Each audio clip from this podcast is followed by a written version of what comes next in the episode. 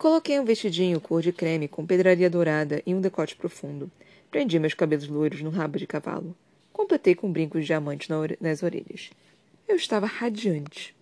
A primeira coisa que você precisa para conseguir fazer um homem se casar por impulso é desafiá-lo a ir a Las Vegas. Isso você consegue indo a uma casa noturna de Los Angeles e bebendo umas e outras, ignorando a vontade de revirar os olhos toda hora e a pressão que ele faz para ser fotografado ao seu lado. Reconhecendo que todo mundo está usando todo mundo, então é justo que ele seja usado ao mesmo tempo que consegue o que quer. Aceitando o fato de que o que ambos querem é alguma coisa. Você quer um escândalo. Ele quer bradar ao mundo todo que te levou para a cama. As duas coisas se complementam com perfeição. Você pensa em jogar limpo com ele, explicando o que quer e o que está disposto a ceder. Mas já é famosa há tempo demais para saber que nunca deve contar a ninguém mais do que o estritamente necessário. Então, em vez de dizer quero estar nas manchetes dos jornais amanhã, você diz Mick, você já foi para Vegas? Quando ele escarnecer com quem não acredita que está ouvindo uma coisa como essa, você percebe que vai ser mais fácil do que imaginava. Às vezes bate uma vontadezinha de sair da rotina. Sabe como é? Você diz, as segundas intenções funcionam melhor quando são insinuadas aos pouquinhos, até virarem uma bola de neve.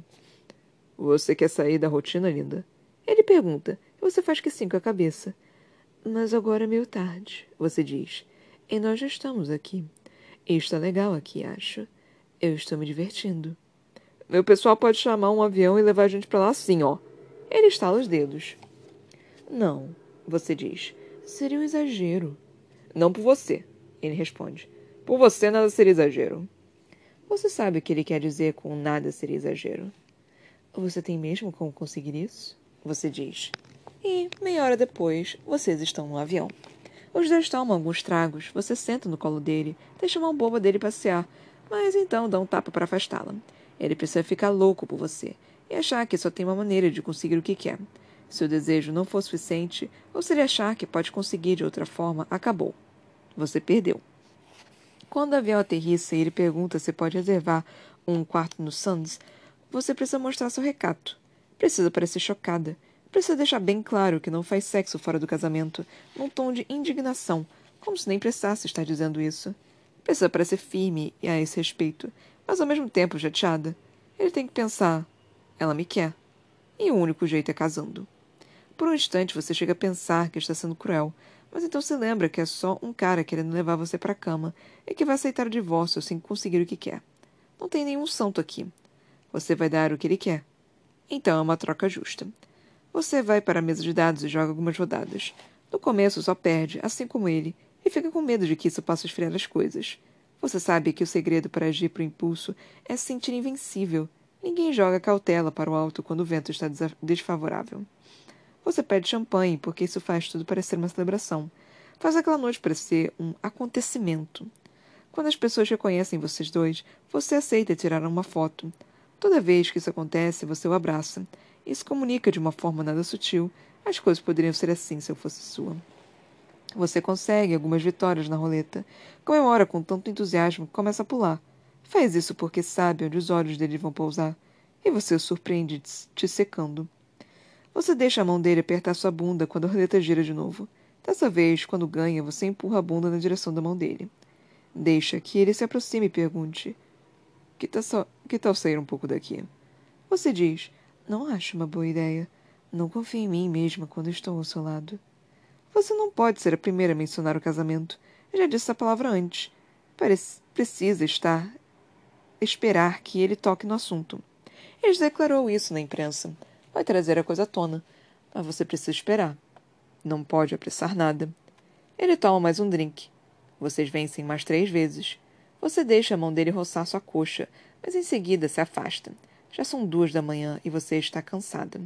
Com saudade do amor da sua vida. Quer ir para casa.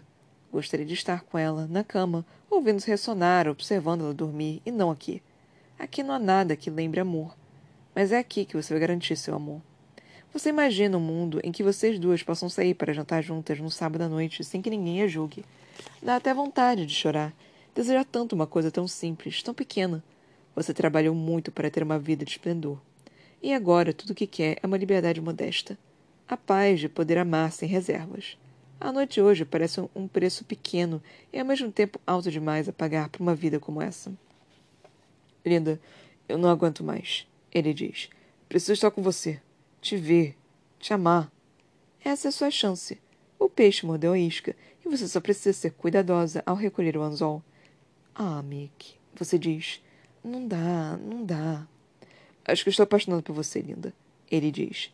Está com lágrimas nos olhos você percebe que talvez ele seja uma pessoa mais complexa do que o esperado. Mas você também é mais complexa do que ele esperava. Está falando sério? Você pergunta, como se quisesse muito que fosse verdade. Acho que sim, linda. Estou. Tudo em você é apaixonante. A gente acabou de se conhecer, mas acho que não consigo mais viver sem você. O que ele quer dizer é que acha que não vai conseguir continuar vivendo se não levar você para a cama. E nisso é possível acreditar. Oh, Mick, você diz, então fique em silêncio. O silêncio é seu melhor amigo. Ele enfia o nariz no seu pescoço. É como se você estivesse na companhia de um cão labrador, mas você finge que gosta. Vocês estão sob a luz brilhante de um cassino em Las Vegas. À vista de todos. Você precisa fingir que nem repara na presença das pessoas. Assim, amanhã, quando eles falarem com, com a imprensa, vão dizer que vocês dois estavam se comportando como um casal de adolescentes. Você torce para que Síria não encoste em nada que tenha uma foto sua e acha que ela é esperta o suficiente para isso, que ela vai saber se proteger. Mas não dá para ter certeza. A primeira coisa que você vai fazer quando chegar em casa, quando isso tudo acabar, é fazer com que ela saiba como é importante, como é linda, como sua vida nem valeria a pena sem ela. Vamos casar, linda. Ele diz no seu ouvido. Pronto. Está na mão. Mas você não pode parecer muito ansiosa. Nick, você está louco. Você me deixa louco. A gente não pode casar você diz. E como ele não responde, fica com medo de ter levado a encenação longe demais. Ou será que pode? Você pergunta. Quer dizer, poder até pode. Claro que pode, ele diz. Somos os donos do mundo. A gente pode fazer o que quiser. Você o abraça e se esfrega nele para mostrar o quanto está empolgada e surpresa com a ideia e aproveita para mostrar que vai valer a pena. Você sabe o valor que tem para ele. Seria tolice desperdiçar uma chance de reforçar isso. Ele pega você no colo e tira seus pés do chão. Você grita alto para que todo mundo repare. Amanhã as pessoas vão falar que ele saiu carregando você. É um momento memorável. Vai ser lembrado, com certeza. Quarenta minutos depois, vocês estão embriagados olhando para a cara um do outro em frente a um altar. Ele promete amar você para sempre. Você promete obedecer. Ele te carrega até a porta do melhor quarto do Tropicana. Você dá uma risadinha de falsa surpresa quando é jogado na cama. E agora vem a segunda parte, mais importante. Você não pode ser uma boa transa. Tem que ser uma decepção. Se ele gostar, vai querer de novo. E isso você não aguenta. Não vai conseguir fazer mais de uma vez. Seu coração ficaria em fragalhos. Quando ele tenta rasgar seu vestido, você diz: Para com isso, Mick. Minha nossa, controle-se. Então você se despe bem devagarinho, para ele poder ver seus peitos o quanto quiser ele quer contemplar cada milímetro.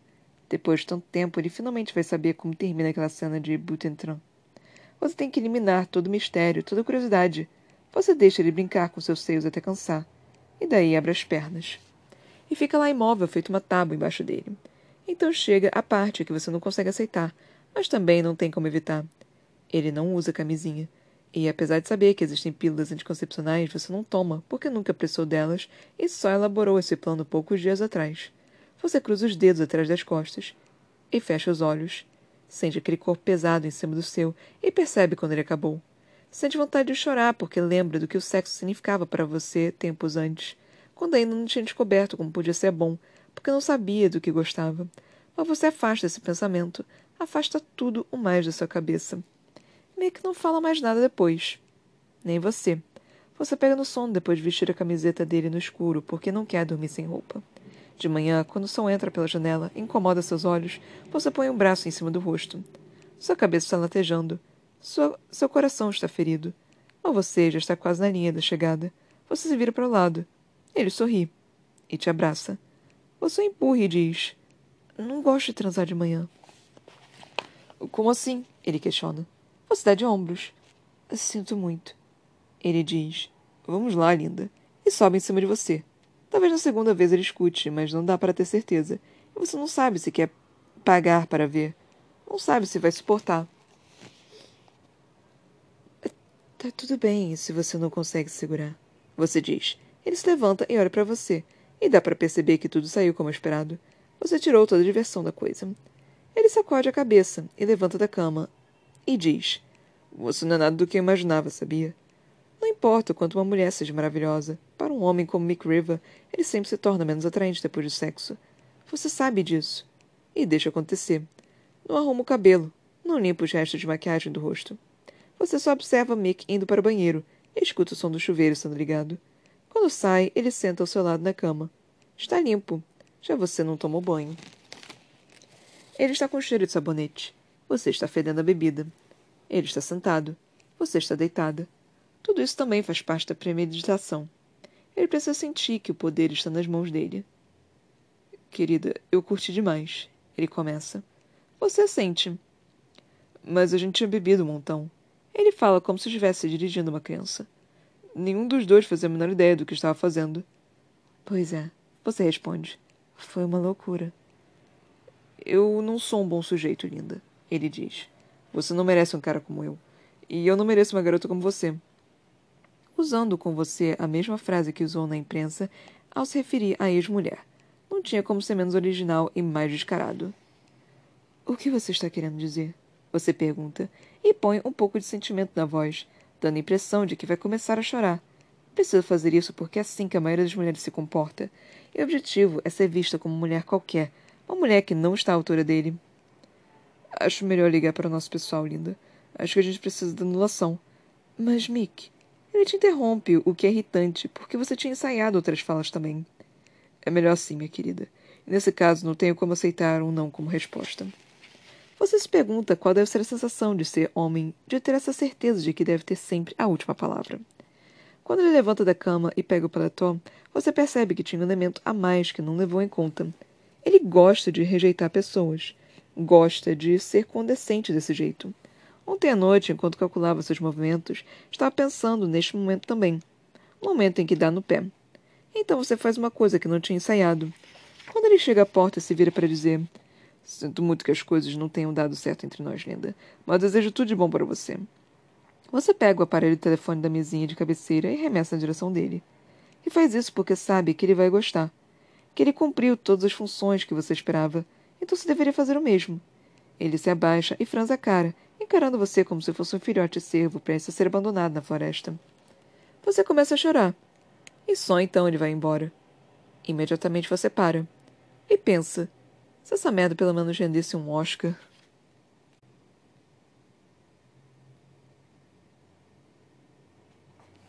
Photo Moment, 4 de dezembro de 1961. Riva e Hugo perderam a cabeça. Já ouviu falar em casamento às pressas? Em separação relâmpago? Bom, este caso une o melhor dos dois mundos. A bombástica Evelyn Hugo foi vista no colo de ninguém menos que seu maior fã, Mick River, na noite da última sexta-feira no coração de Las Vegas. Os dois presentearam os jogadores das mesas de, de carteado e de dados com um belo de um espetáculo. Carícias, beijos, muita bebedeira, e da mesa de apostas eles partiram direto para. uma capela! Isso mesmo, Evelyn Hugo e Mick Rivers se casaram e, para tornar a história ainda mais maluca, imediatamente entraram com o pedido de anulação. A birita parece ter subido a cabeça, e pela manhã a lucidez venceu. Com a soma de casamentos fracassados que os dois colecionam, que diferença faz um a mais ou a menos?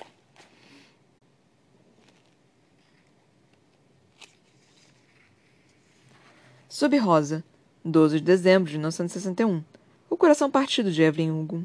Não acredite em tudo o que ouvi sobre as peripécias etiléticas de Evelyn e Mick. Ele pode até ser bom de copo, mas fontes próximas garantem que Evelyn estava totalmente no controle aquela noite e desesperada para se casar. A pobre Evelyn está tendo muita dificuldade para encontrar um amor depois de ter sido deixada por Don. Não é à toa que se jogaria nos braços do primeiro bonitão que aparecesse. E ouvimos dizer que ela está inconsolável desde a separação. Evelyn, ao que parece, foi só mais uma para Mick, mas ela achava mesmo que os dois tinham algum futuro. Estamos na torcida para que algum dia Evelyn tire a sorte grande.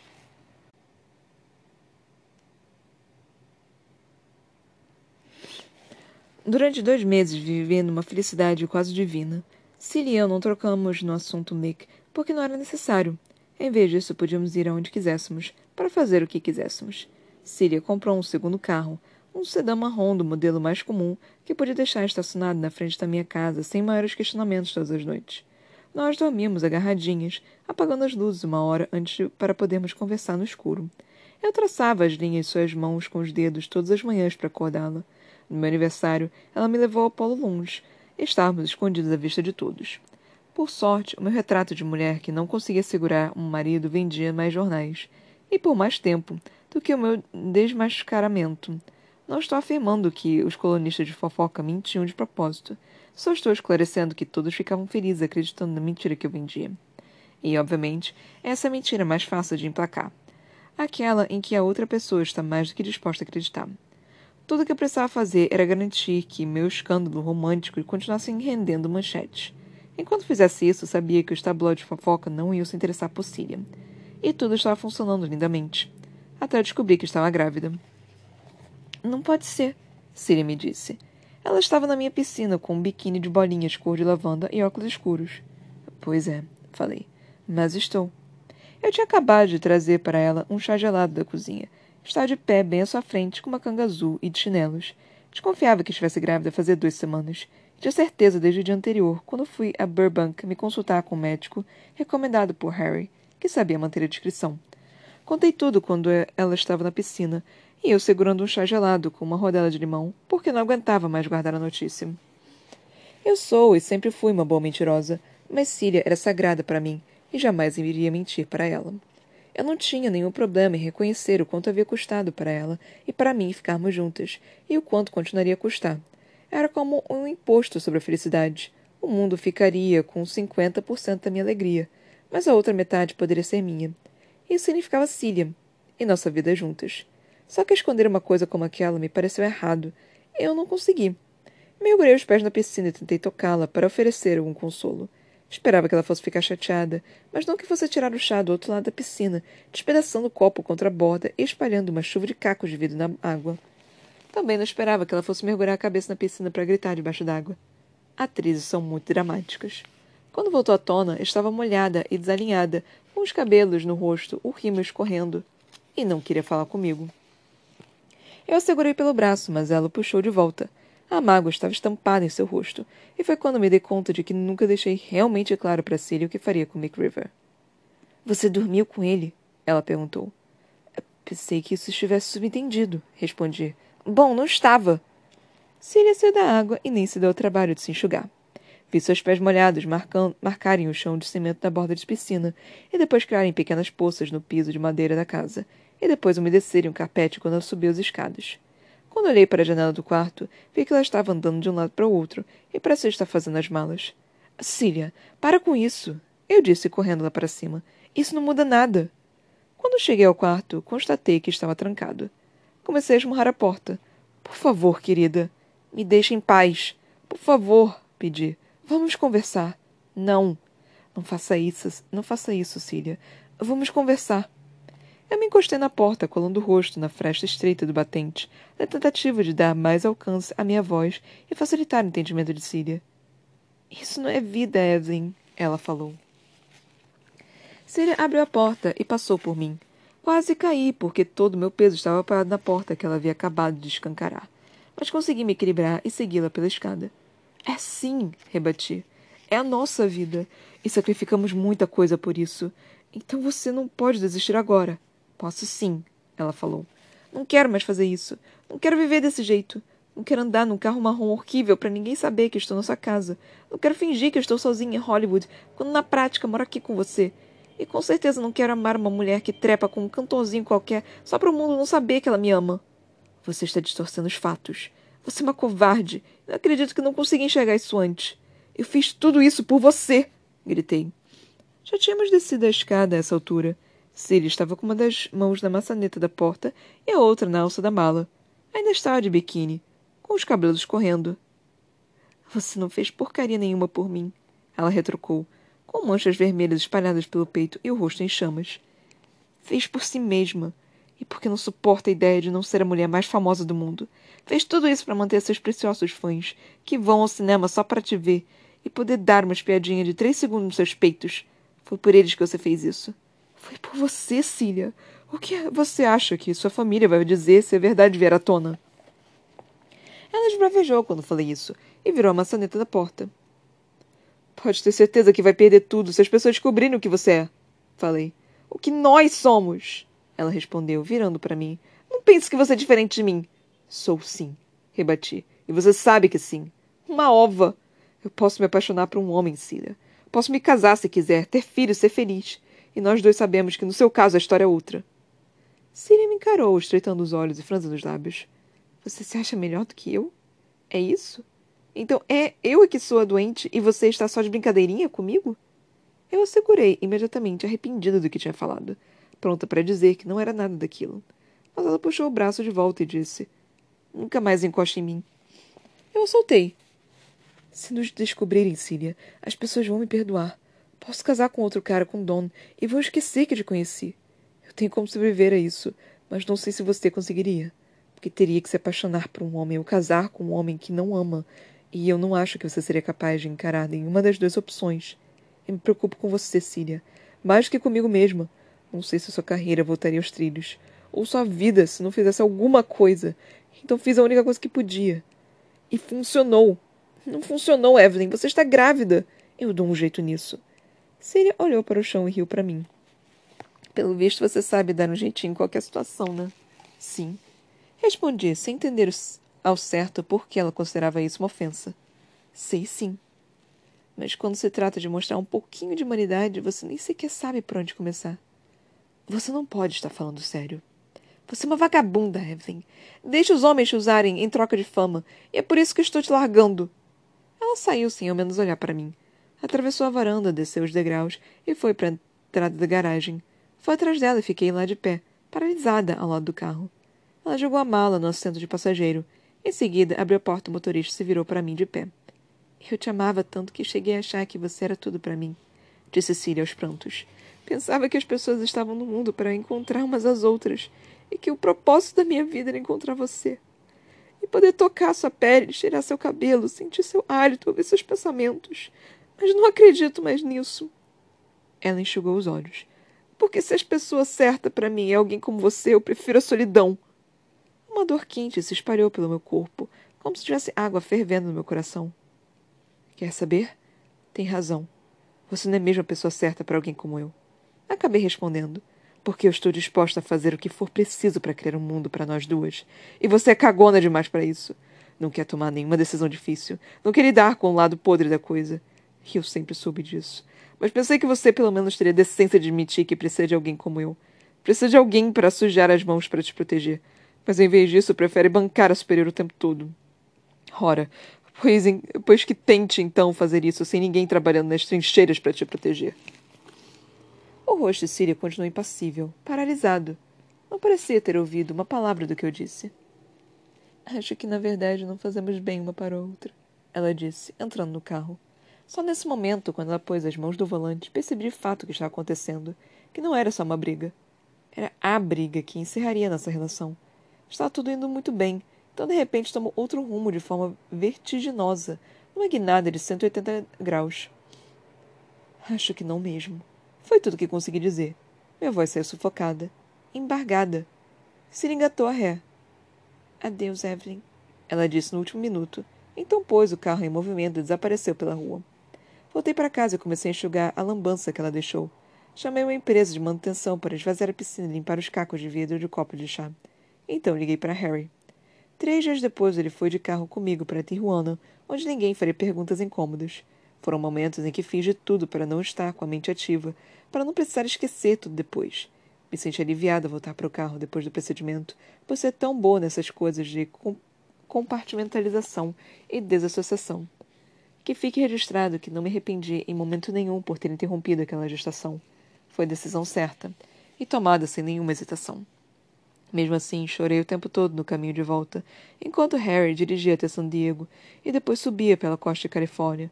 Chorei por tudo que tinha perdido e por todas as decisões que tomei. Chorei porque precisava começar a gravar Ana Karenina na segunda-feira e não queria saber nem de atuar nem de ser aclamada.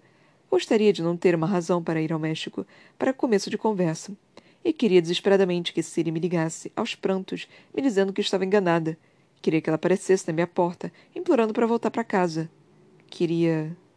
Cília. Eu a queria de volta. E na saída de San Diego Freeway, fiz para Harry a pergunta que vinha me assombrando fazer dias. Você acha que eu sou uma vagabunda? Harry parou no acostamento e virou para mim. Acho que você é genial. E durona. E acho que vagabunda é a palavra que os ignorantes usam quando estão sem argumentos. Enquanto ouvia, eu virei para olhar pela minha janela. Não é conveniente, Harry continuou, que no mundo onde os homens ditam as regras, a coisa mais desprezada seja o que representa a maior ameaça. Imagine se todas as mulheres solteiras do planeta exigissem alguma coisa em troca de seus corpos. Vocês seriam as donas do mundo. Um exército de pessoas comuns. Só homens como eu teriam alguma chance contra vocês. Isso é a última coisa que esses cretinos querem. Um mundo comandado por gente como eu e você. Eu dei risada, com os olhos ainda inchados e cansado de tanto chorar. Então eu sou uma vagabunda ou não? Quem é que pode julgar? Ele disse. Todo mundo acaba se vendendo por uma coisa ou por outra. Pelo menos em Hollywood. Existe um motivo para ela ser Cília St. James, compreende? Ela desempenha esse papel de boa moça há anos. Nós já não temos essa pureza. Mas eu gosto de você como é. Gosto do fato de ser impura, competitiva, dura na queda. Gosto de Evelyn Hugo, que vê o mundo do jeito que o mundo é. E parte para a briga para conseguir o que quer. Então pode pôr o rótulo que quiser nisso, só não mude. Certo? Isso sim seria uma tragédia. Quando chegamos à minha casa, Harry me pôs na cama, desceu para a cozinha e preparou meu jantar. Nessa noite ele dormiu na cama ao meu lado e, quando acordei, ele estava abrindo as persianas. Bom dia, luz do dia, ele falou. Fiquei cinco anos sem falar com Cília. Ela não me ligou, não me escreveu, e eu não consegui criar coragem para procurá-la. Soube o que ela estava fazendo só pelo que saía nos jornais e pelas fofocas que circulavam pela cidade. Mas naquela primeira manhã, quando o sol bateu no meu rosto e eu ainda estava exausta por causa da viagem do México, consegui me sentir bem. Porque podia contar com Harry.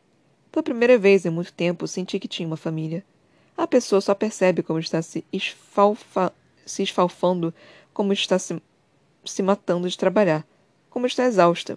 Quando alguém aparece e diz: Tudo bem se você desabar, eu te seguro. Então eu desabei. E Harry me segurou.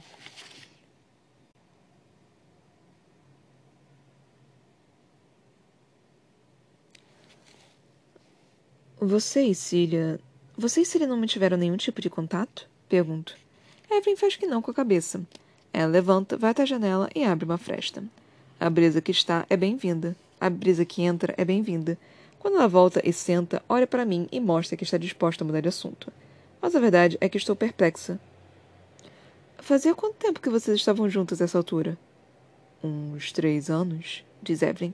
É, acho que por aí. E ela simplesmente foi embora? E nunca mais apareceu? Evelyn assente. Você tentou ligar para ela? Ela balança a cabeça. Eu. Na época, eu ainda não sabia que é normal a gente se humilhar por uma coisa que deseja muito. Eu pensava que, se ela não me queria, se não entendia por que fiz o que fiz, então eu não precisava dela.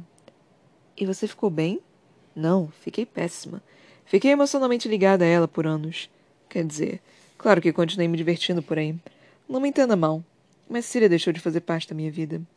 Eu lia sob rosa quando saiu uma foto de Cília, para observar as outras pessoas na imagem, tentando entender quem eram, de onde se conheciam, o que significavam para ela. Hoje entendo que ela ficou tão mal quanto eu. Que uma parte dela estava torcendo para que eu telefonasse pedindo desculpas. Mas, na época, resolvi sofrer sozinha. Você se arrepende por não ter ligado? Questiono. Por ter pedido tanto tempo? Evelyn me encara como se eu fosse uma idiota. Hoje ela já se foi. Ela responde. O amor da minha vida não está mais entre nós. E não posso simplesmente ligar, pedir desculpas e dizer que a quero de volta. Ela se foi para sempre. Então, sim, Monique. É um arrependimento que tenho. Me arrependo de cada segundo que não passei com ela. Me arrependo de cada idiotice minha que a fez sofrer. Eu deveria ter corrido atrás do carro pela rua no fim que ela foi embora. Deveria ter me desculpado e mandado flores subido no letreiro de Hollywood para gritar: Eu sou apaixonada por Celia St. James. E deixar que me crucificassem por isso. É o que deveria ter feito. E, agora que estou sem ela, com mais dinheiro do que tempo para gastar, com meu nome carimbado na história do cinema, percebo quanto isso é vazio e me torturo por ter escolhido isso em vez de me orgulhar do meu amor. Mas isso é um luxo. Só quem é rico e famoso pode fazer isso. Concluir que o dinheiro e a fama, depois de obtidos, não valem nada. Na época eu ainda achava que tinha todo o tempo do mundo para conquistar o que quisesse. Que eu. que se eu usasse bem as cartas que tinha, poderia ter tudo o que quisesse. Você achou que ela fosse voltar? Você achou que ela fosse voltar? Digo. Eu tinha certeza de que ela ia voltar. Corri de Evelyn. E ela também. Nós dois sabíamos que ainda não era o fim. Escuto o toque do meu celular, mas não o de uma mensagem qualquer. É o toque que atribuí ao número do David, no ano passado, quando comprei o aparelho assim que casamos, na época em que nunca me passou pela cabeça que um dia ele iria parar de mandar mensagem. Olhe rapidamente para a tela e vejo seu nome. E mais abaixo, acho que precisamos conversar. Não é decisão qualquer, Em. Está tudo acontecendo muito rápido. Precisamos conversar sobre isso. Imediatamente afasto o assunto da cabeça. Então, você sabia que ela ia voltar, mas casou com Rex North mesmo assim? Perguntei, recuperando a concentração. Evelyn baixa a cabeça por um instante, preparando-se para uma explicação. Ana Karenina estava com um orçamento para lá de estourado. A produção estava semanas atrasada. Rex fazia o Conde Vronsky.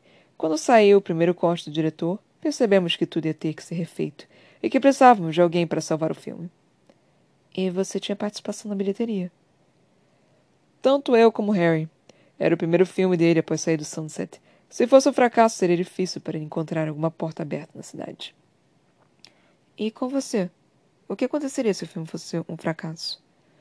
Se o meu primeiro projeto depois de Butantan desse errado, eu ficaria totalmente queimada. Já tinha ressurgido das cinzas mais de uma vez àquela altura, mas não queria fazer isso de novo. Então fiz a única coisa que poderia despertar interesse nas pessoas para ver o filme. Casei com o Conde Vronsky.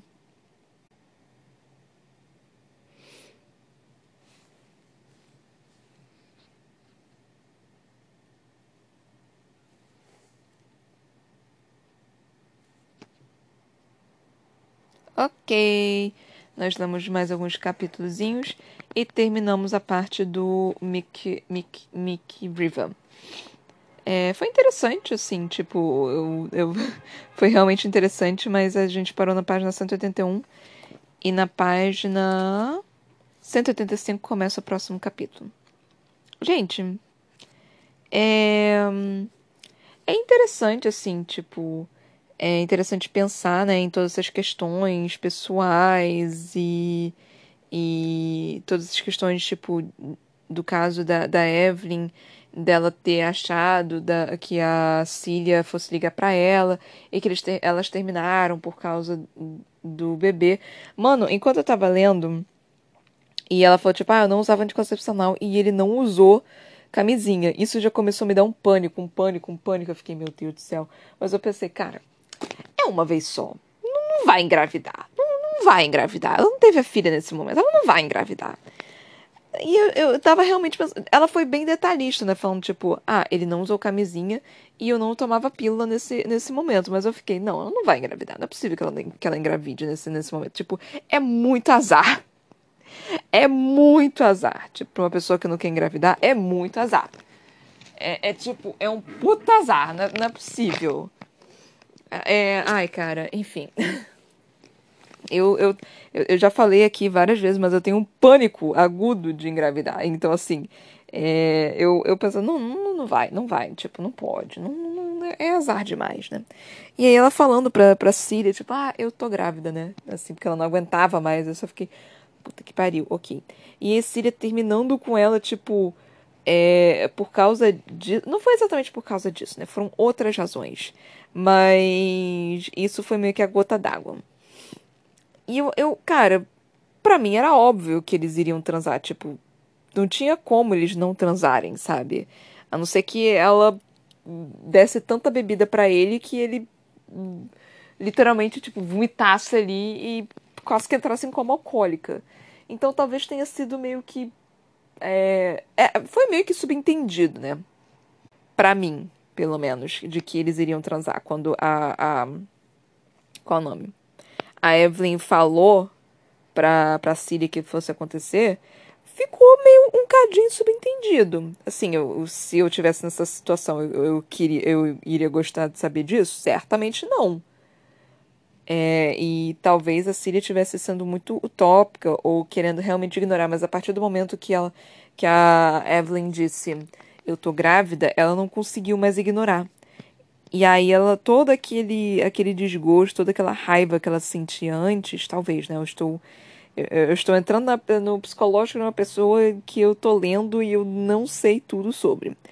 Então pode ser que seja isso, porque todo, aqui, todo aquele. É, como se diz? Todo aquele terror, né? Toda aquela coisa que, ele não, que, ela, que ela não queria que acontecesse, porque ela queria se assumir. Ela realmente queria se assumir. Mas, ao que parece, ela não se assumiu de verdade, né? Não parece que ela se assumiu, porque não foi dito. Parece que a Cília, como se diz, parece que a Cília é... casou com um homem. Então eu acho que ela não se assumiu de verdade. Então, quando ela começou a gritar, tipo, não, você é uma covarde, não sei o que, não sei o que lá. Eu, ao mesmo tempo, achei que a Síria também foi injusto da parte da Síria, porque a Síria também foi meio que covarde nesse caso.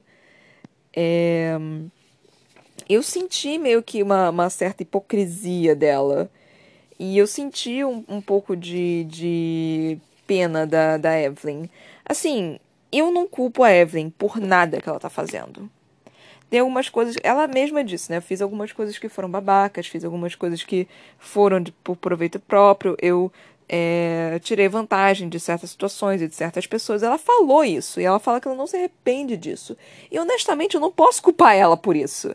Eu não, eu, eu não, não sinto necessidade de, tipo, falar, não, você foi errada, você tem que ser a protagonista boazinha e imaculada, que não sei o quê. Não, gente, a vida não é preto e branco assim. Não tem como ser simples assim. É, não, não é simples assim. Então, tipo. E essa é uma personagem que é extremamente defeituosa, né? Ela tem, ela tem defeito a dar com pau. Ela não é uma personagem boazinha, imaculada, virgem, nada disso. Ela é uma mulher forte, determinada, é, ela luta pelo que ela quer, ela sabe o que ela quer, ela vai e faz o que ela quer, mesmo sabendo que ela tem que sujar as mãos para isso, ela vai e faz. Então é uma personagem interessantíssima. Eu, eu, e eu tô entendendo o porquê de ter, dela ter sido, de, desse livro ter sido realmente muito bem falado. Tipo, obviamente para mim não é tudo isso, mas eu consigo compreender do porquê que teve toda essa hype. Justamente por essa questão. Porque é uma personagem extremamente cheia de defeitos e que ela sabe que ela tem esses defeitos e que ela usa esses defeitos até em vantagem própria. É uma personagem absurdamente humana. É exatamente a personificação do humano. Pra, tipo, livro de, de é, distopia, infanto-juvenil, coisa assim, a personagem geral. E é uma personagem mais velha também, o que auxilia muito essa questão de, de. Ah, eu sei o que eu fiz e tudo mais. Porque geralmente em livro, assim, tipo Jogos Vorazes, Divergente, é, até da própria Sarah J. Maas, são personagens novos. São adolescentes. Então, você tem essa questão da não perfeição mas por causa deles serem muito novos, deles serem adolescentes, eles serem crianças, basicamente, tem muita questão de e, da ingenuidade infantil, o que às vezes irrita, porque você não sabe exatamente o que é para acontecer, você não sabe, você, você é o personagem, né? Você não, não tem noção do mundo quanto a Evelyn tem, por exemplo. Então é uma outra forma de escrita, né? É uma forma assim, tipo, não, eu tenho que me sacrificar porque não sei o quê. Ou às vezes foge também desse sacrifício. A, a, a Mare era um pé no saco. A Mare é enjoadíssima. Ah, mas a Katniss, por exemplo, era tipo. A Katniss não queria estar naquela situação, mas ela acabava, tipo, falando: tá, tudo bem, eu aceito estar nessa situação. Porque ela, depois de um tempo, ela ficou tão puta que ela falou: eu não concordo com vocês mas vocês são a, a, forma mais rápida de eu conseguir ter o que eu quero. Então eu vou ficar aqui com vocês. A Katniss era mais ou menos isso. A Evelyn não. A Evelyn é um personagem que, tipo, é absurdamente humano. Ela. Eu não sei explicar. Tipo, esse tipo de personagem não é fácil de, de escrever. Ainda mais personagens que são arrogantes assim. Porque a Evelyn é arrogante, né? É, que são arrogantes assim e fazer com que você goste dele. É muito difícil você ter um personagem arrogante dessa forma e você e você ter as pessoas gostarem do personagem. Você conseguiu fazer isso com o Dr. House, por exemplo, que é um clássico do personagem que é extremamente arrogante e que é, mesmo assim as pessoas gostam dele. Eu adoro o, o House, adoro o Dr. House. Tipo, ele é um babaca, ele é um filho da puta. Mas eu adoro ele, tipo, porque você entende o passado, você sabe que ele tá sentindo dor, você sente pena dele, você quer estar ali para auxiliá-lo. Mas, enfim, não é. É, não, é, são personagens assim que, que você consegue é nem criar empatia, mas você. Eu não, eu não sei exatamente. Esse tipo de personagem é um tipo de personagem que eu não tenho a mínima noção de como escrever. Eu geralmente consigo, tipo, ter uma, uma visão, né, de, de como que funciona, de o que que é, de, de realmente conseguir ter essa descrição. Mas com esse tipo de personagem, eu tenho zero noção. Eu realmente tenho zero noção. Eu consigo descrever personagens bem adultos, né? Tipo, eh, eh, personagens bem adultos não, né? Personagens com maturidade, é, conseguindo descrever a questão dele amadurecendo, e questões dele crescendo, e questões de, dele perceber que dele sabendo que ele não é perfeito, mas ao mesmo tempo sempre tentando fazer a coisa certa, porque são personagens bons, mas não é o caso aqui ela, a Evelyn Hugo não é um personagem que está querendo fazer a coisa boa, né? Um personagem que precisa que precisa fazer algo para mudar o mundo. Ela é um personagem que tem um sonho e ela está tentando alcançar esse sonho.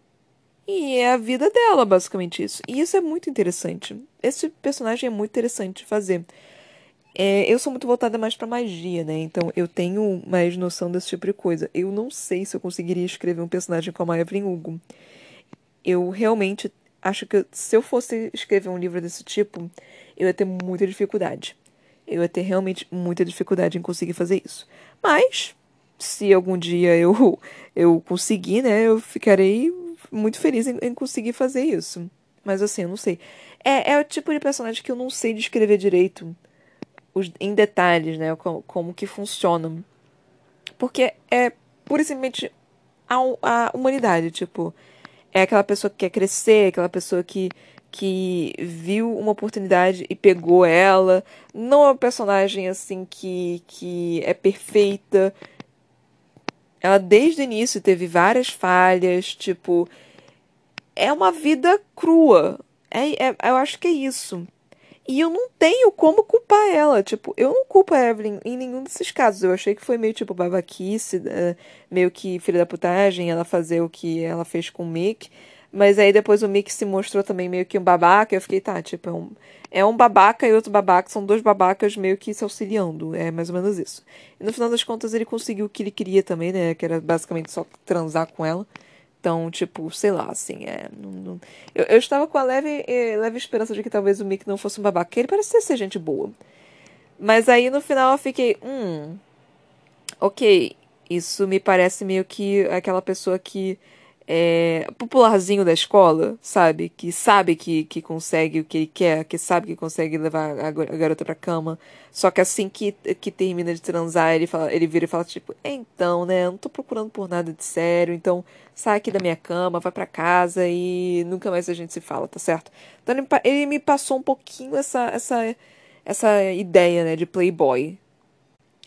O término da Cília com a Evelyn eu achei meio idiota. Tipo, eu consigo entender o lado da Síria, eu realmente consigo compreender o do porquê dela ter ficado tão puta. Eu consigo realmente compreender é, esse, é, essa dor, né, que ela sentiu. Mas foi como a Evelyn disse, ambas foram muito orgulhosas nesse sentido, que uma estava esperando para outra para é, ir falar com ela primeiro e não aconteceu. E a Evelyn falando que ela que ela se arrepende disso, né, por causa do, de tudo que aconteceu, é, e depois a Cília morreu, e aí ela conseguiu viver e descobriu, né, que na verdade tudo aquilo que ela teve, ela trocaria para poder voltar no tempo e ficar com a Cília. Tipo, cara, Ai, cara, é muito complexo, porque ao mesmo tempo. Eu, eu entendo o lado das duas, sabe? Eu consigo entender exatamente o lado das duas. Porque, tipo, cara, é meio, é meio ruim. E ainda mais na década de 60, cara, que, que é, era proibido serem. Ser, ser gay. Tipo, você ia pra cadeia real. Então, assim. O que a, eu, eu entendo a frustração da Síria dela querer, tipo, conseguir viver direito com uma pessoa. Mas ao mesmo tempo é. é, é, é como se diz? É não é plausível naquela época, não era, não era plausível ela, elas ficarem juntas. Porque ia dar merda. Tipo, poderiam fazer um bando de coisa, poderiam é, ir para manifestações, poderiam tentar fazer várias coisas, poderiam tentar falar, né? Tipo, mudar, assim, de certa forma, as questões de, de leis LGBTs, né? Tipo, mas fazer o que a Cília queria, que era chegar e falar, tipo, então, né? Eu sou lésbica. Mano, não é. Isso até hoje em dia é ruim, isso até hoje em dia ainda tem muita gente que critica. Naquela época era proibido. Naquela época ela iria presa. Ela não apenas iria perder o diabo do emprego, porque certamente ninguém ia querer contratar ela depois daquilo, mas ela ia ser presa. Então o que a Cília estava querendo era absurdo, mas ao mesmo tempo não é absurdo. Porque é, é uma coisa tão simples. Então eu consigo entender completamente o lado da Cília, eu consigo entender o lado da Evelyn, e eu só me irrito pra caralho com isso, porque, tipo, mano, é uma coisa tão simples, mas tão difícil ao mesmo tempo, e não deveria ser difícil, e pá! Enfim. Ai, que ódio. Então, cara, tá, eu consigo entender por que, que teve tanta hype, hype nesse livro, justamente por causa dessas pequenas questõezinhas, assim, que acabam meio que virando uma bola de neve e você fica se perguntando, tipo, caralho, como assim? Então, eu, eu consigo entender a hype. De novo, não é meu livro favorito, assim, por enquanto, né? Mas é um livro bom, realmente é um livro bom, é, é uma história boa, é interessante tá trazendo todas as questões importantes de uma forma assim leve, tranquila e não jogando na cara, pura e simplesmente contando uma história e falando, tipo, ah, era assim. É, era dessa forma. Era isso. E isso torna a história muito mais interessante e muito mais plausível e muito mais empática, porque aí as pessoas conseguem compreender melhor. É, como eu já disse, né? Eu não acho que deve se jogar na cara da pessoa, porque para mim isso não funciona. Não estou falando que você não pode, eu estou falando que para mim não funciona. Você quer, você faz. Mas eu acho que não funciona. Então, dessa forma, eu tô achando realmente bem interessante. E aí entramos de novo na, na questão do aborto, que eu já falei toda vez. É, é um tema recorrente, ainda mais agora que nos Estados Unidos também tá, tá tendo toda essa questão de, de aborto, né? De, de deslegalização. Aqui nos Estados Unidos. Estados Unidos é complexo, né, gente? Estados Unidos é, é uma. É, é, é uma, uma. Eu vou usar uma expressão que eu acho que agora é racista, então, tipo, não dá pra usar essa, essa questão. É uma Balburdia, pronto, balburdia é uma, uma expressão interessante, eu, eu utilizarei ela agora. É uma balburdia, né? Porque cada estado tem uma lei diferente. Então, tipo, em um estado você pode fumar maconha, em outro estado você não pode. Então, assim, eu não sei exatamente quais que são quais. Em um estado a pena de morte é legalizada, em outro estado não é. Então, é, é assim, é uma coisa meio louca. é uma coisa assim, tipo, meio terra de ninguém. É... Mas, enfim. Aí essa questão do aborto eu já falei aqui algumas vezes, inclusive no, no livro da, da Colin Hoover, né? Que eu retratei aqui algumas vezes. Mas eu vou repetir porque, sei lá, vai que você está me ouvindo aqui pela primeira vez e não sabe qual é a minha opinião sobre. Eu sou a favor do aborto. Eu sou a favor de, de, da legalização do aborto. Eu acho que aborto acontece de qualquer forma, tanto que nos Estados Unidos naquela época é, não era legalizado e ela teve que ir para Tijuana, que é no México, para poder ter um aborto. Então, aborto acontece de qualquer forma. Bem ou mal, tipo, você aceitando ou não, você querendo ou não, sua religião aceitando ou não, acontece. Tá acontecendo. Está acontecendo hoje, está acontecendo agora. Em todo mundo. Então, assim, você aceitar, você não aceitar, tá acontecendo. Tipo, não importa. e, e, e a única questão é Se eu tiver um aborto e me pegarem, eu vou ser presa. E eu não concordo com isso. Porque, tipo, Primeiro porque eu não acho que é realmente uma vida que tá ali dentro em determinado ponto. Não estou falando que com nove meses você pode abortar, pelo amor de Deus. Então até em determinado ponto, até acho que é três meses que é o mínimo, né? Que não tem absolutamente nada, é só um aglomerado de células. Para mim é, é, não é uma vida exatamente. É, é, apenas um aglomerado de células. É mais ou menos você retirar um câncer. Se essa pessoa está tão é, preocupada com o aglomerado de células, então você não pode tirar o câncer também que está crescendo do seu corpo, porque é um aglomerado de células, é uma vida, tá ali no seu corpo junto com você. Então, assim, se você não concorda com o aborto, para mim você também não concorda em tirar um câncer. Eu posso estar tá utilizando a, a. Como se diz? A desculpa. A pior desculpa do mundo, mas na minha visão é isso. Eu não faço medicina, mas enfim.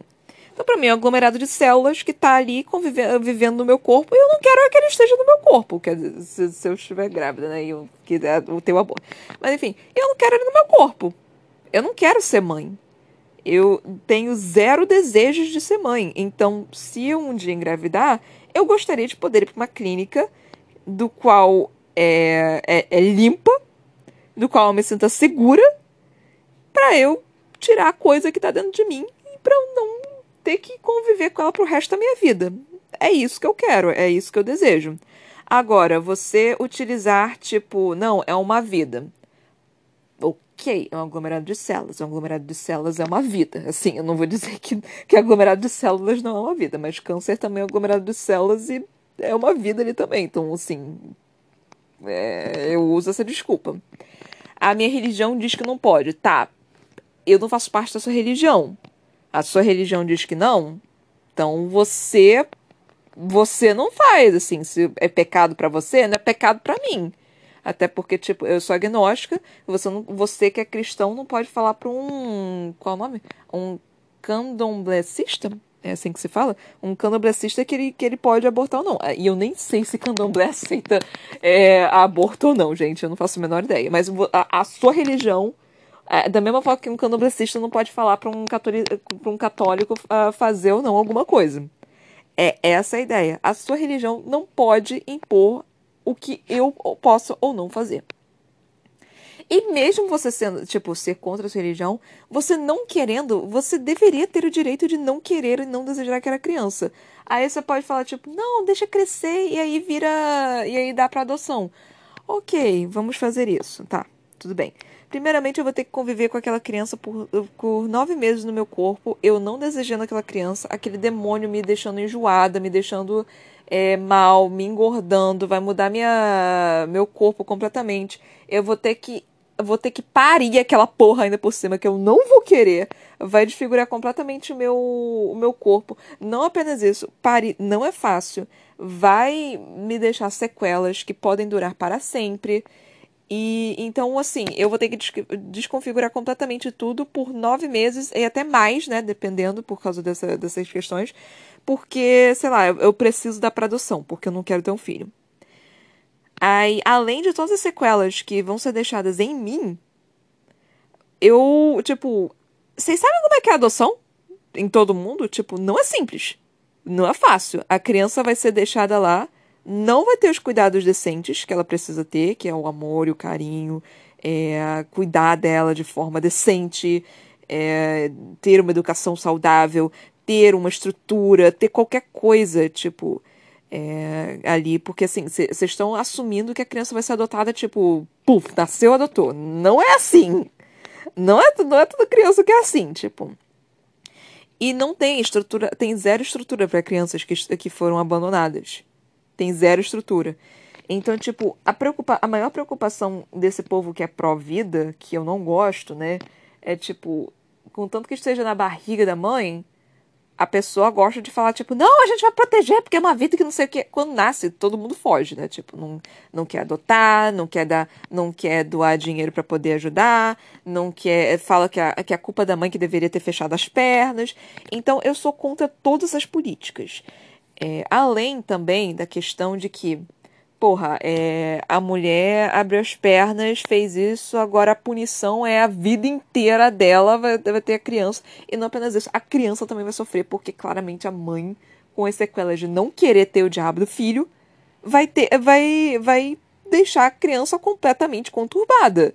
Tipo, é, é esse tipo de sociedade que vocês querem? É, é sério mesmo? Tipo, um, um, conturbado com mais um conturbado criando mais conturbado? É, é isso? Tipo, isso, isso, é, isso é saudável para vocês? Tipo, essa é realmente é, a utopia que vocês desejam? Assim, tipo, mano, não, não, pura e simplesmente não, assim. Não funciona dessa forma.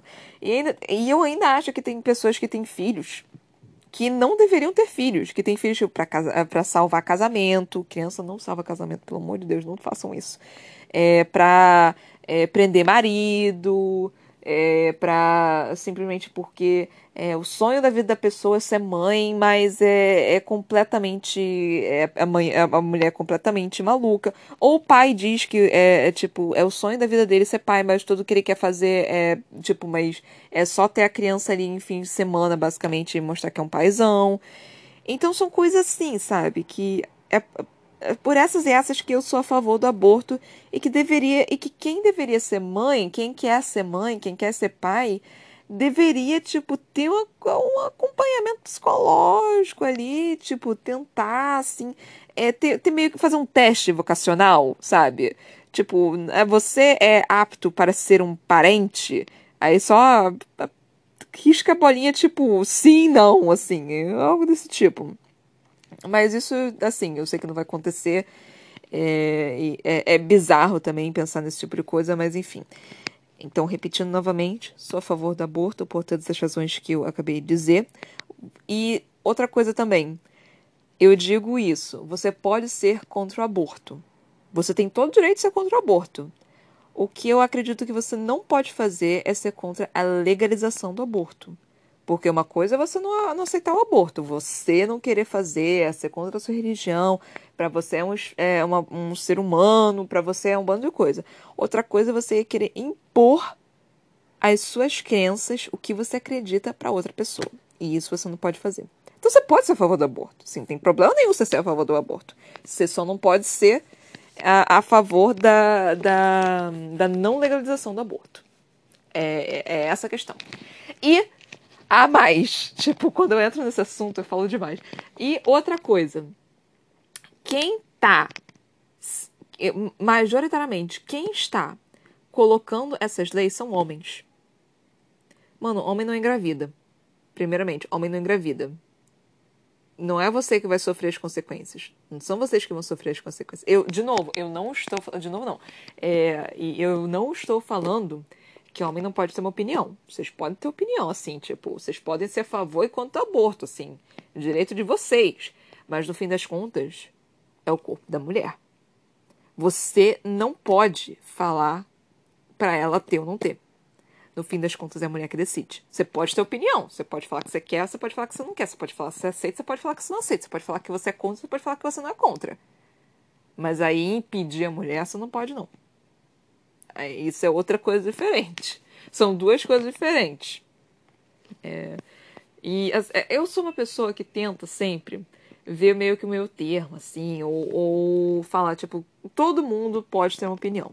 Sua opinião pode ser burra, pode ser burra, mas todo mundo pode ter uma opinião. Eu, eu, eu sou assim, tipo, é, eu falo, você pode ter a opinião que você quiser, você pode acreditar que a Terra é plana, mas assim, é, tá errado. tá errado. É, a opinião, opinião é opinião, né? Assim, você pode pensar o que você quiser, mas, mas consequências do que você opina são completamente diferentes. Então acho que é, que é isso, né? Tipo, é que na história ela acaba retratando é, coisas importantes, que são importantes, né, para serem ditas e para serem conversadas e, e ter é, uma reflexão sobre isso, né? Não é aquele livro que te faz viajar, tipo, nossa, um universo diferente, que não sei o que, não sei o que. Não. É um livro que te faz é, pensar em questões importantes e, ao mesmo tempo, é uma história interessante de se ler, porque é uma personagem extremamente cativante. Até com a Monique, né? Tipo, e vendo o David indo falar com ela, tipo, mano, o que, que ele quer agora? O que, que ele quer conversar? Como assim? Eu fiquei super ansiosa por ela. É, eu tô curiosa para saber o que vai acontecer. Eu, por um determinado segundo, eu pensei, porra, essa, ela deu a. a Evelyn Hugo deu a criança pra adoção e a Monique. Em um determinado segundo eu acabei pensando nisso, mas eu fiquei tipo, não, não faz o menor sentido isso, até porque ela teria dito algum, alguma coisa do tipo. Então é isso, gente. Muito obrigada, beijinhos, tchau, tchau.